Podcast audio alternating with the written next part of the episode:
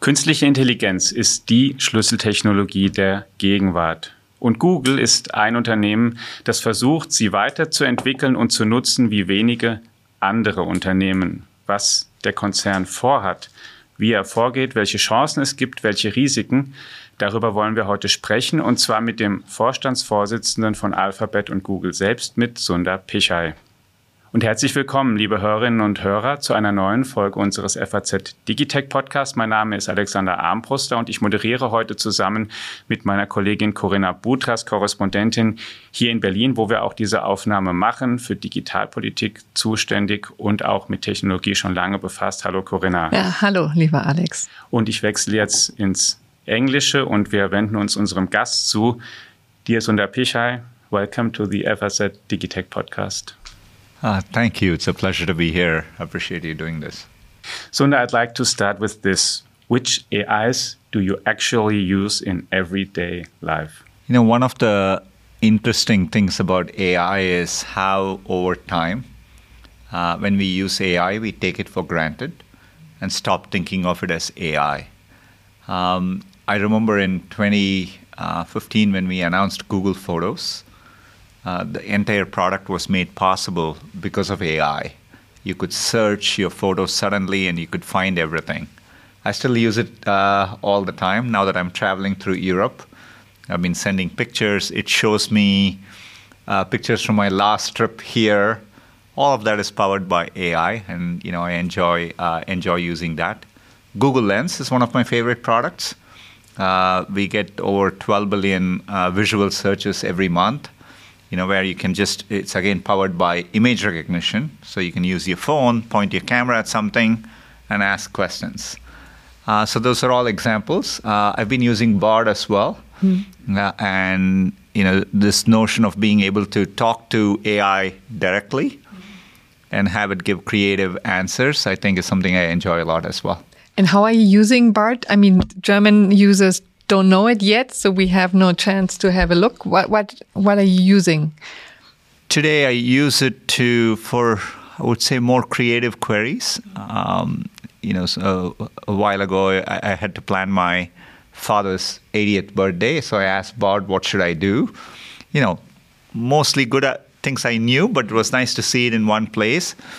But it suggested I make a scrapbook uh, and I, you know, just gave me a direction, and you know, so I worked on that, and you know, got that done. So it's it's it's a nice companion, I think, uh, as you're thinking about things. But uh, I'm excited. We are also bringing the experience in search, the generative experience in search. So I think you can use it any way you want, and you know, we are we are working very hard to bring Bard in Germany, and mm-hmm. so stay tuned. We'll we'll be there soon. are there some secret AIs that help you run Google? Uh, well, I think uh, you know the we do use we are beginning to use AI internally to help our engineers code.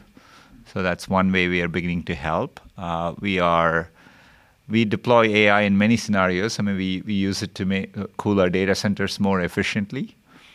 We are increasingly using it to improve customer service, to get better analytics inside the company. So we are in early stages of using it, but we'll continue using it mm. more. Pretty much six years ago, you said the phrase, we are now witnessing a new shift in computing, the move from mobile first to an AI first world.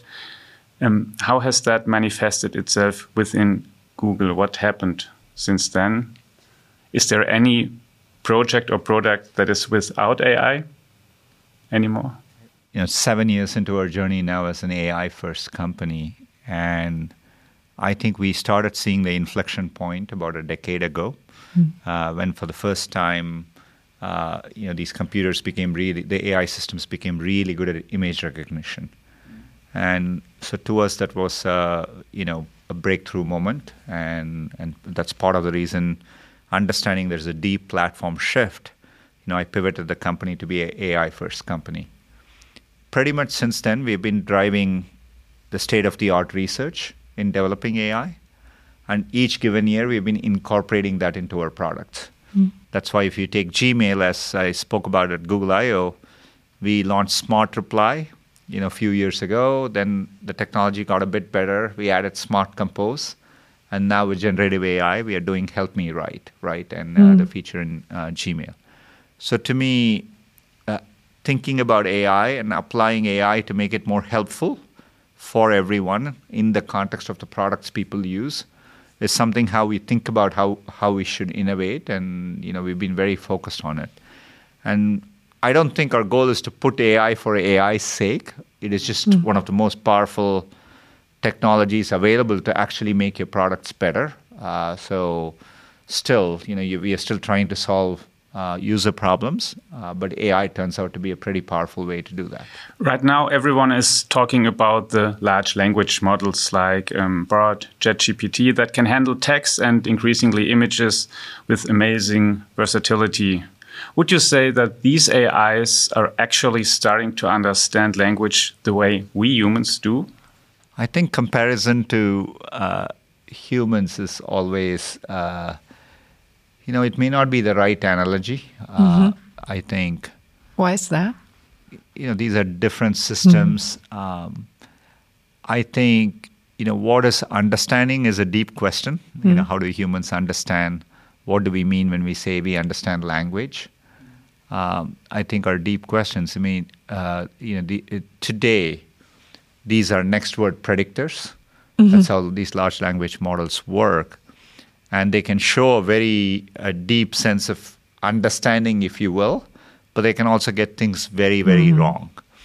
And and so I think the technology at the current stage, at least, I wouldn't necessarily call that they have a deep understanding, but they're very effective in many things they do. Uh, but maybe that's the way to think about it. But the state of the art is constantly uh, changing. Uh, so I think these systems will get much better. But there are many tasks for which they are very, very good. You know, if you give a long document and you ask it to summarize, they can do a very, very good job of summarizing that document uh, most of the time. Uh, so, you know, that's the inherent property of these systems today. An important element of these models, the so called transformer architecture, so the T in GPT, for example, was actually conceptualized and, and popularized by researchers of Google a couple of years ago in a famous paper. And then there is the company OpenAI, um, with the help of Microsoft, um, who achieved the great public and possibly also commercial success. Do you regret that you missed a huge opportunity there? You know, we've been working on this for a long time, and you know, so for me, I view this moment as well. It's a point of inflection because we realized users are excited to interact directly with large language models. They want a conversational interface, a chatbot interface, and and ChatGPT showed that there is excitement around that, and you know, and so we've been working on the underlying technology for a while. Uh, my sense is we would have done something similar in a different way, maybe in a different time. But technology is full of these moments where uh, you know you you have these moments in which something comes, and that's how it works. And you know, I think we were not the first company to do search. We were not the first company to do a browser. We were not the first company to do a mapping product. I think all that matters is that you're focused on users and you're able to innovate and uh, and build upon. And so, you know, I, I, I take a long term perspective. We are in such early days of this technology. And so I'm excited at the road Still. ahead. Still in such early days. Yeah, very, very early days. And, you know, if you think about the internet in the early 90s, uh, Google didn't even exist when the internet came about. The company hadn't even started. So think about AI now, and, you know, we are all in very, very early days.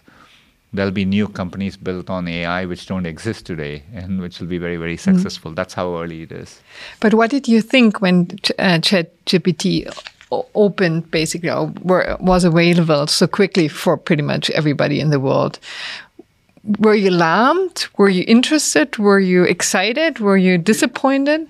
you know, because internally we had we had had a conversational dialogue product called LaMDA, uh, which we were playing with, and so I was very familiar with the with the product of what these things can do.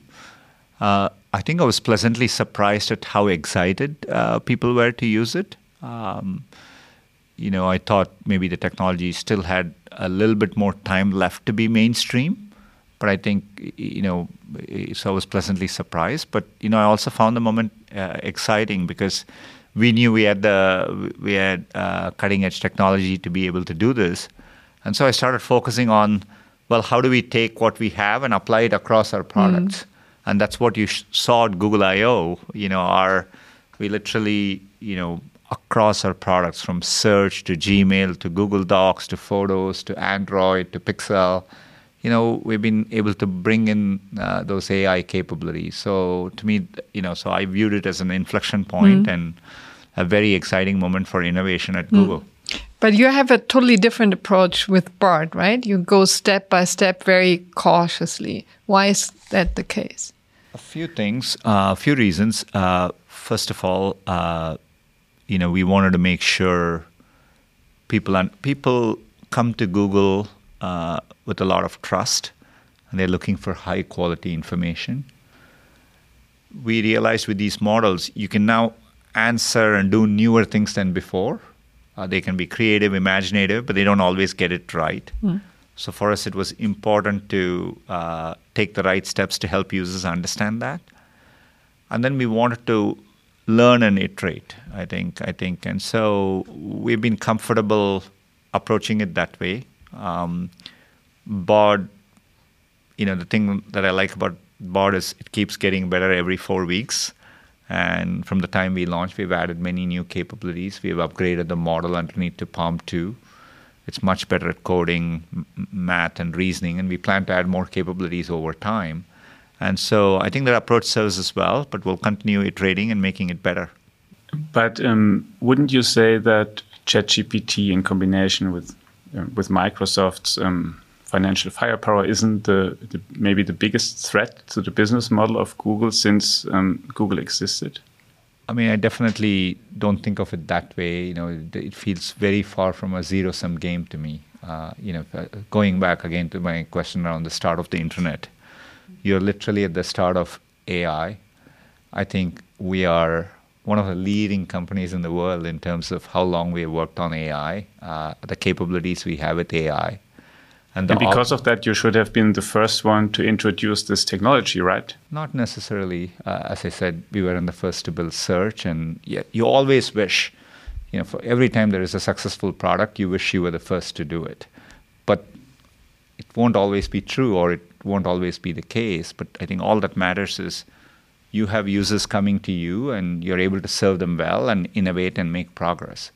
And we see today, you know, uh, post post launches of all this. I see the excitement, I see the usage across our products, and they continue to be, uh, you know, people continue to rely on us uh, for the types of use cases they care about, and and we are making it all uh, much better with the new search generative experience. So, you know, I see it as I'm excited because now search can do more things than it, it, it has been able to do in the past. So I view it as an exciting moment. So uh, I see it as a big opportunity for us. But there's also risk. Um, you have already touched um, the problem of, you know, that the, the, those machines are getting it wrong.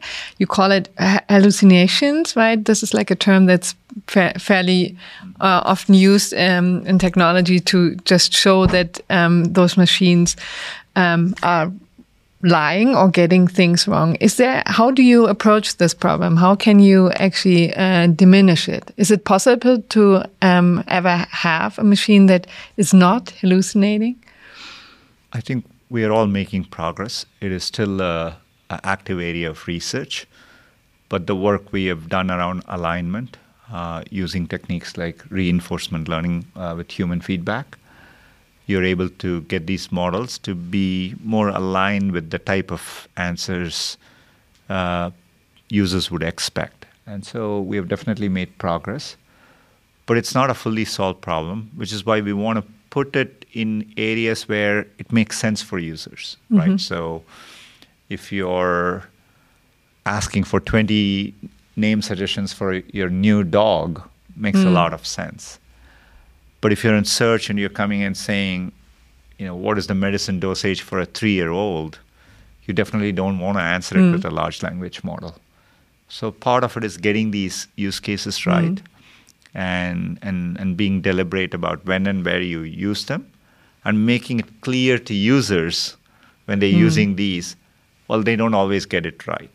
Um, and so if you're in Gmail and we are helping you compose an email, we're just creating a draft for you. That's okay, you know, and uh, you are in control. You see it. That's okay. But tomorrow, if I come and ask about the history of Berlin, you know, I want I want that to be factually right Yeah. right? And so there, you know, uh, we we are doing techniques to improve this by we use language models, but in search we'll combine it with the power of our uh, ranking uh, quality work we do to ground it in information, high quality information from search. So that is one way by which we can make sure we are making the outputs of these models better. Have you been betrayed by Bard? Uh, I won't use the word uh, betrayed because I understood uh, understood uh, what it's doing. Um, it's definitely there are times uh, you know it has. I'm looking for something and it'll it'll say something and and then later I'll realize okay maybe that thing was not correct and you know but uh, this is why in Bard we have a Google it button. You can you can easily check it against Google. Uh, but yes, for sure, that is the state of the art of these models have these uh, issues. Sundar, when you look at Germany and think of AI, what is the first thing that comes to your mind? A good customer or weak competitor or I think the most important thing that comes to my mind is it's a once in a generation opportunity for Germany. Uh, you know, Germany uh, is a very strong economy, uh, has an extraordinary uh, industrial base. The, the ability to transform and, and stay competitive uh, is going to depend a lot on how uh, you know Germany embraces AI. And so I see it as an opportunity. And we see that from our, you know, there are many companies here whom we partner with, uh, particularly uh, they are interested in getting access to AI through Google Cloud. And, you know, companies all the way from Volkswagen to Lufthansa to Siemens to E.ON to startups. Uh, and, and so there is a, you know, there's a sense of excitement. Um, and so I think the ability to responsibly innovate with AI, uh, I think I think is both an opportunity and and it's an important transition for uh, Germany to uh, uh, get right. How about the regulation? Um, the European Union is working on an AI Act. You've said, you know, you can't introduce Bard, if I stand, understand correctly, to the European U- Union yet because the regulation is um, is so high that you still have to find a way to uh, to figure out how how is it correct or Two things. Uh, we want to make sure, you know, we, we want to get bar. Uh, we have a high bar, and we want to get it right in all the languages and the countries we are launching. So we are working very hard. We also want to comply with all the existing regulations. So we're just taking a little bit more time, but we are very committed to uh, launching as soon as possible. So we will. yeah. but it's hard to commit to European um, standards, I assume. You know, It's harder than in other regions of the world. I think there is uh, extra work that needs to be done, but you know, I don't, I don't view it as it's harder. Uh, I think the bar is high, and that's good, and we are working hard to get it right. And how how do you see the AI Act and the work the European Union does in this area? What do you think? You know, long said this, and you know, recently uh, I, I I spoke about the importance of regulation for AI. That AI is too important not to regulate, and too important not to regulate well. So I think there are many provisions of the AI Act, um, you know, which uh, from the Commission, which takes a, a proportionate, risk-based, and a use use case-based approach uh, to AI. I think which balances um, innovation and, and responsibly regulating AI. I think it's important to, conti- to continue to keep that balance as the AI Act progresses. You know, making sure that it doesn't overlap and create complexity with respect to existing statutes, be it GDPR, be it DSA, as examples, uh, and and making sure it is today these AI technologies are used anywhere from recommending a nearby coffee shop to being used for high risk applications, be it in self driving cars or be it in healthcare, recommending uh, treatment options. So I think you have to really take that use case into account, uh, and and so that uh, you know otherwise it could uh, affect innovation too. And as I said, it's a it's an opportunity for Germany and Europe uh, in general too. So I think I think you have to get that balance right. But I think you know I I think it's important to uh, be very responsible around AI innovation, and regulation will play a very very important role in that. When you say we have to get this balance right, is it so? It is not right at the moment. Our impression, in many occasions, is that we have too much bureaucracy, or to put it another way, that um, that we in Europe produce the rules, and you are producing the products, and we would favor it maybe to be the other way around, or a bit more the other way around. more balanced, maybe. Yeah, more balanced. I definitely see you know, coming to Google offices uh, in Europe, including in Germany. Uh, I see a lot of innovation happening out of our offices here. I've met entrepreneurs and startups uh, building uh, extraordinary companies uh, based on AI. I see all your large companies uh, trying to use AI. I think you know there's a lot of innovation happening here. my point is when when there is a new technology and at its early stages, I think it's responsible to think about regulating it, but you have to balance to make sure you're creating that uh, framework which allows for experimentation and innovation, and it's important to get that balance right. But we still have no big internet company in Europe and for years, many politicians and people say we need to have this. I mean, there are. I mean, last I checked, Spotify is a, definitely an important uh, consumer internet company from Europe, to use as one example. But it's tiny compared to Google or Meta or Apple. Or but you have, uh, you know, uh, extraordinary companies in other sectors which use technology a lot. You know, like we are partnering with companies like Mercedes as an example, or you know, these companies are the cutting edge of how they use uh, technologies, including like AI. We are partnering with them on that. And and but to your point, to continue creating the next generation of companies, I think it's important to get the balance right too. Mm-hmm. I think. Uh, which is why at an early stage of a technology like AI, getting that balance right is going to be critical to foster the next generation of mm. uh, entrepreneurs and companies, including in Germany. And we understand you are in talks probably with uh, Brussels and Berlin about um, future regulation. Do you think that's a common approach that you can find? I think one of the strengths for Europe uh, could be its digital single market, and and I think it's helpful uh, to the extent you can create a uniform uh, uh, uh, regulation across the single market. So if you're if you're building a startup in Europe, then you have access to the market, uh, you know, of of hundreds of millions of users in Europe as a base to grow, right? And I think so. I think that's important. So you know, I think it's important to make sure. Uh, there is harmony across the various things, uh, across the countries being considered. And so I, I would say that is an important element to get this balance right as well. A couple of weeks ago, a large group of researchers and entrepreneurs, including Elon Musk, for example, or Max Tegmark, advocated not developing large AI models for six months, not making them more powerful, because they are very afraid. They call for us to first understand much better how they actually work and what follows from them. And Geoffrey Hinton, who just left Google, is now also warning. Where do you stand on this discussion? I, I, think there are very thoughtful people who have been speaking about uh, risks with AI for a long time. And I think there's a range of risks uh, from uh, immediate current, current day risks like making sure these systems don't discriminate, don't have bias, uh, they are safe, uh, they don't compromise privacy, to the longer term risks around you know, potentially systems which which uh, we may not be able to fully control, right? And then the consequences of that. So I think I think there's a range of risks, and I think it's important to take them seriously. And I've always shared, uh, you know, both a sense of optimism about uh, all the possibilities that AI brings, and and and the risks uh, if we don't uh, get it right.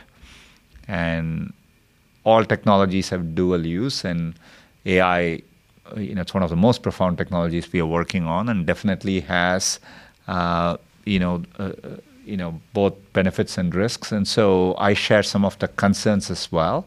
But you're not pausing. You're not uh, getting on the brakes. Too. I think even the people who wrote, uh, you know, many of the authors behind the letter, I think they viewed it as a way to start a conversation. Mm. I think, uh, I think you know the, the, the, exact specifics of it. Um, you know, I don't fully see eye to eye because what does it mean to pause today uh, in that context? How do you make sure everyone is pausing? Mm, yeah, uh, Good you know, uh, you know, it's it's just very very difficult to fully. Uh, Especially Elon Musk, uh, right? Uh, Can you be sure that he, he's pausing? I mean, he has been very very concerned about AI safety for a long time. Um, and I think so. These are good conversations to be uh, had, and I think over time we have to figure out how do we develop AI in a safe way, and and so I think that to me is the key point. and I think it's good that we as humanity we are concerned about it, and we are beginning to have conversations. Over time, we need many stakeholders into this, not just companies, governments, uh, academic institutions. Um, you know nonprofits and other stakeholders. So I think I think and we need to figure out international frameworks to cooperate across countries. Uh, you know these are powerful technologies, and so I think it's a good conversation to be having. And China has to be part of this, yes you know, in any uh, any international framework over time to be effective, no different from uh, climate agreements, I, I, think would need to involve all the major players, and so I wouldn't expect AI to be any different uh, for it to be truly effective. But you're not obviously very confident that China is actually also um, being part of the game in terms of looking cautiously on AI uh, uh, I'm sure China is thinking through this technology like every other country too. Uh, my point is, over time, you know, we have to uh, create an international framework like we have done with other powerful technologies, uh, and and but it's not we're not going to get there soon. But you know, you maybe start with uh, start with uh, I saw the G7 communique included, uh, uh, you know, language around AI, which to me is a great start. I think you use forums like that to get more and more countries aligned, start developing frameworks, and over time that leads to the next thing. And but I'm glad we are getting started, and that's important. Obviously, we all need to be more familiar with computer science, not with AI only, but with computer science in more general, and almost all experts agree that this should start in school. So, what do you think should be on the curriculum for this? I think, I think getting familiarity and exposure to computers and AI, I think, I think will be important uh, as skills for the future. Doesn't mean you need to be a programmer or an or an engineer. I think if anything, I think AI will benefit from involving people from other fields in AI, including philosophers and social scientists and so on. I also think it's going to be a lot easier to learn programming over time. Uh, one of the things AI itself will accomplish is, you know, will will bring a natural language interface to programming too, uh, which will make programming more accessible to more people. Uh, and so, if I were to think ahead to the future, I think programming will be much easier and almost you know most people will have some competency because they can just describe in words and the computer can do the hard task of uh, getting the programming done. So i think it's going to become more accessible to more people. Just like the internet and the web and the bloggers etc you know made it easy for anyone to write an article uh, you know we still yeah, value yeah. what journalists do. uh, we still value what journalists do but you know it just makes it more easy. I think that's the history of technology in general, and you know, the same thing will happen with programming too. I'd like uh, to conclude by asking you this, Sundar. The great dream of those people who once founded the subject of AI was actually to construct a computer that would be equal to the human brain. Today, we sometimes call this artificial superintelligence or general AI. How far away are we from that?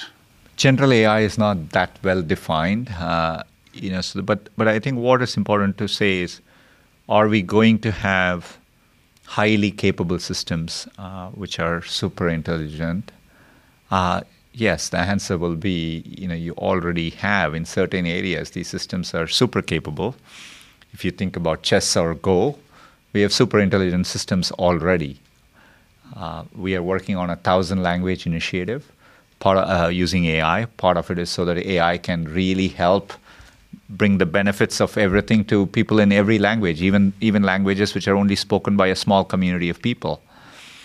And so, when you have an AI which can seamlessly go between thousand languages, would you call that super, super intelligent? I think so. I'm yet As to meet a human definition, uh, who can who can speak thousand languages, but but it's something to be excited about because it can really help us. So, I think you're dealing with super intelligent systems already today, and they will continue to be more and more capable. Thank you very much, Sundar Pichai, CEO of Alphabet and Google, for being with us today. Thank you, Alex. Thank you, Corinna. It's a real pleasure.